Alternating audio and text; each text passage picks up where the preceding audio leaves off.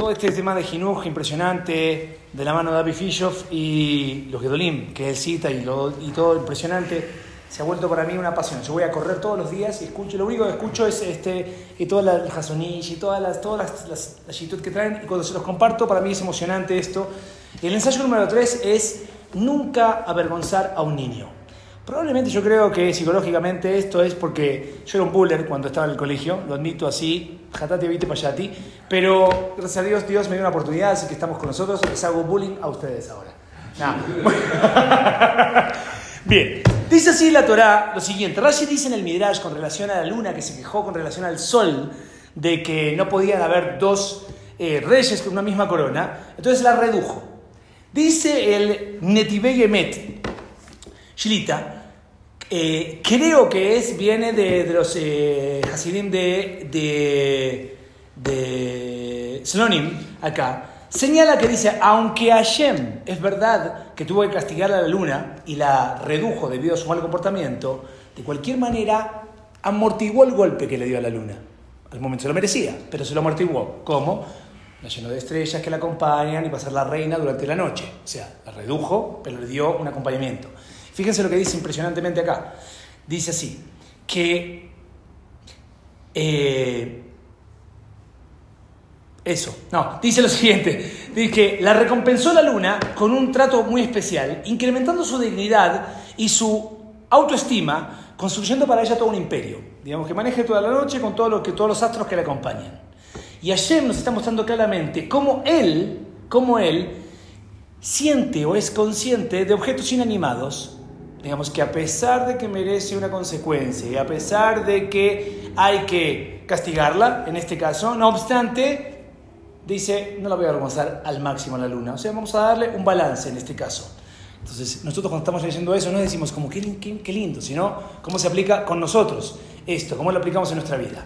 El Sefer Ajinuch dice que una persona tiene que ser muy cuidadoso de no causarle a los niños excesivo dolor, excepto cuando estamos hablando a nivel llamarles la atención, ¿no? digamos que tienen que recibir una consecuencia, excepto de lo que sea absolutamente necesario para permitirles a ellos crecer. Pero si esto se va a decir un tema de ego, digamos, como que no hiciste lo mío, entonces yo muestro cómo me reconzaste frente a los padres y todo, y ahora yo saco toda mi furia frente a mi hijo, entonces no entendí nada. O sea, tengo que yo atenderme primero antes de, de ocuparme de él. Dice, esto incluye también eh, nuestros hijos, hijas y miembros de nuestra familia. O sea, cuando el Sefer Jinuj está hablando de esto, no está hablando solamente de los niños, está hablando de nuestras relaciones interpersonales. Acá. Escuche la siguiente historia, Rabino, para su propio, próximo Jodestov.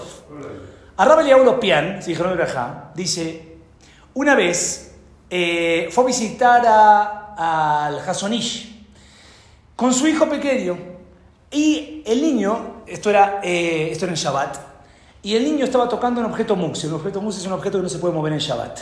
¿Ok? Hay ciertos objetos que no se pueden mover. Entonces, ¿qué pasó? Eh, la realidad europea le llamó la atención a su hijo. Le dijo, ¿qué estás haciendo? Es mux así. Y como le llamó la atención un poquito como, vamos a decir, subido un poquito de tono para el hijo. No, no sabemos la edad que tiene el hijo, pero así cuenta la historia. El Hasonish lo paró ahí en el instante y le explicó Impresionante, porque dice, lo paró y le explicó, no lo, paró y... No, sino lo explicó así.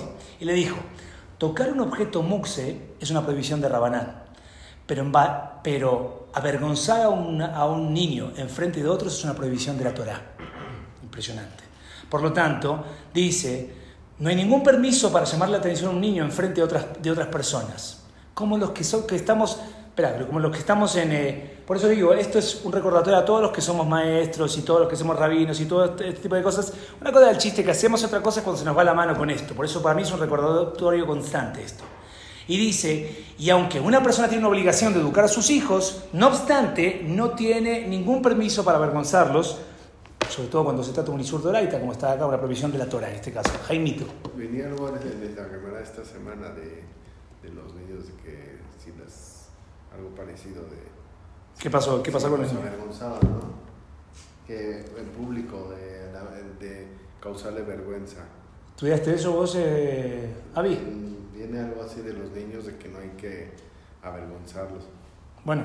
O, sea, de avergonzar. Ah, el tema de Bosch. Sí.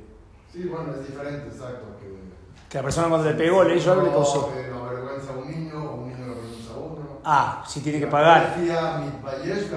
Exacto, exacto. Sí, sí, va para cama. Eh, perdón.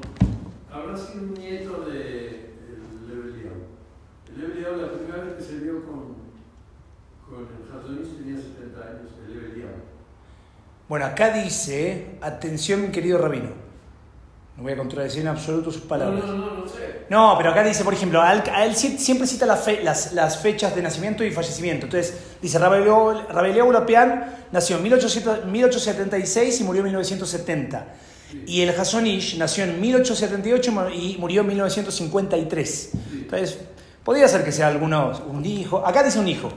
O sea, normalmente él cita las fuentes... Es, es un poco extraño porque el Lebeliao estaba en, en Haifa, bueno, en, Sí, dice, Rosh Yeshiva Etz Chaim London y Mashgiach Yeshivat Knesset de Hizkiyahu Kfar Hasidim. Exacto, exacto. Y, y entonces habrá ido a pasar Shabbat allá. Po- Probablemente, sí, probablemente se habrá quedado ahí y esto, pero impresionante esa historia, o sea, como que el, el está diciendo, escúchame, esto es, mux, esto es de Rabanán y esto es avergonzar esto, el impacto que tiene esto. Ahora mire, escuche esta siguiente historia.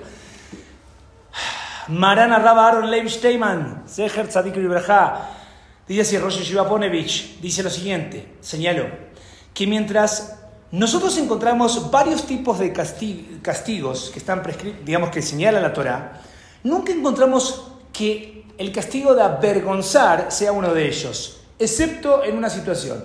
¿Cuál es? Dice acá, encontramos la- una situación de la mujer sotá, digamos, la mujer sospechada de adulterio, que le hacen sacar la peluca, etcétera, así, digamos, para que confiese si efectivamente tuvo, tuvo adul- cometió adulterio con alguien más.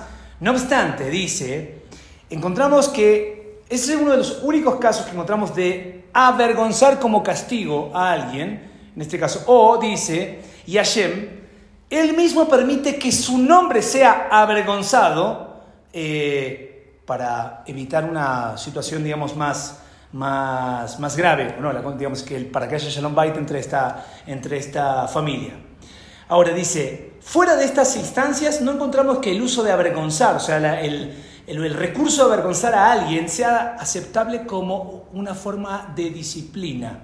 Por lo tanto, nosotros nunca debemos edu- educar a nuestros hijos bajo esta, eso lo dice Ralph Steinman, así, bajo esta perspectiva. Digamos, como, y a veces como, bueno, ahí, antiguamente, tipo ahí, el típico, los que aparecen que el tipo, al chico lo paran en la esquina con el gorrito de burro, así, así como todos, escuchen la siguiente historia, con este término, impresionante lo que es la grandeza de los jajamim, es una cosa impresionante. Rav Zev Schechter, dice, Shlita, relató que un revi, ahora es Shecher Salibreja, Espero Sí, sí, dice. probablemente, Porque también hay uno ¿Cuál? Schachter, Schachter. también. es Arab Zev Zev Zev, eh, Schachter. Schechter. Entonces otro es otro. Zev. Sí, el otro era Rabano. Esto te lo, lo cita un libro que se llama Sabri Maranán. Sabri Maranán. Bueno, dice así, cuenta que un revi eh, que él conoce le llamó la atención a un estudiante, lo llamó hacia a su desk, a su escritorio, y le dijo, mira, se lo dijo a él, ¿no? No, no escuchando todos, la verdad que merecerías una, una consecuencia, y la consecuencia sería que te tengo que sacar de la clase. Probablemente estaba molestando, típica cosa así de los, de los, de los adolescentes así. ¿Ok? ¿O no? ¿Ok? Y lo dice, voy a tener que sacarte, tengo que sacar de la clase, pero no quiero avergonzarte en frente de tus compañeros. Por lo tanto, vas a tomar mi taza, que tengo acá en mi escritorio, y te vas a quedar afuera del, del salón por 10 minutos. Y cuando vuelvas, vas a venir con una taza de té. De esta manera, los otros chicos van a pensar que simplemente te mandé a buscarme un té para mí. En realidad lo que estás haciendo Lo que realmente estaba era sacándolo de la clase. Sí, correcto, de una manera mejubad. O sea, le estoy dando la disciplina, pero con todo, con todo el caboz. Dice, tú no tienes idea de cuán, cuán eh, el impacto positivo que tiene la autoestima de este niño y la sensibilidad, la sensibilidad de estos impresionantes maestros. O sea, estar buscando ver, ok, es verdad, insoportable, el chico está incontrolable, pero ahora, ¿qué hago? O sea, puedo explicar la técnica rápida, afuera, haciéndose cuánto, así, y crear un ambiente así de tensión en el, en el, en el salón, donde parece que está la Gestapo ahí manejando todo el, cu- todo el, todo el lugar, o puedo con una inteligencia, digamos, por el camino de la Torah, para esto. Es una grandeza impresionante. Ojalá que esto entre en nuestro corazón y ojalá que nosotros guiemos a nuestros hijos, a nuestras hijas, a nuestras familias así. Amén, amén. amén.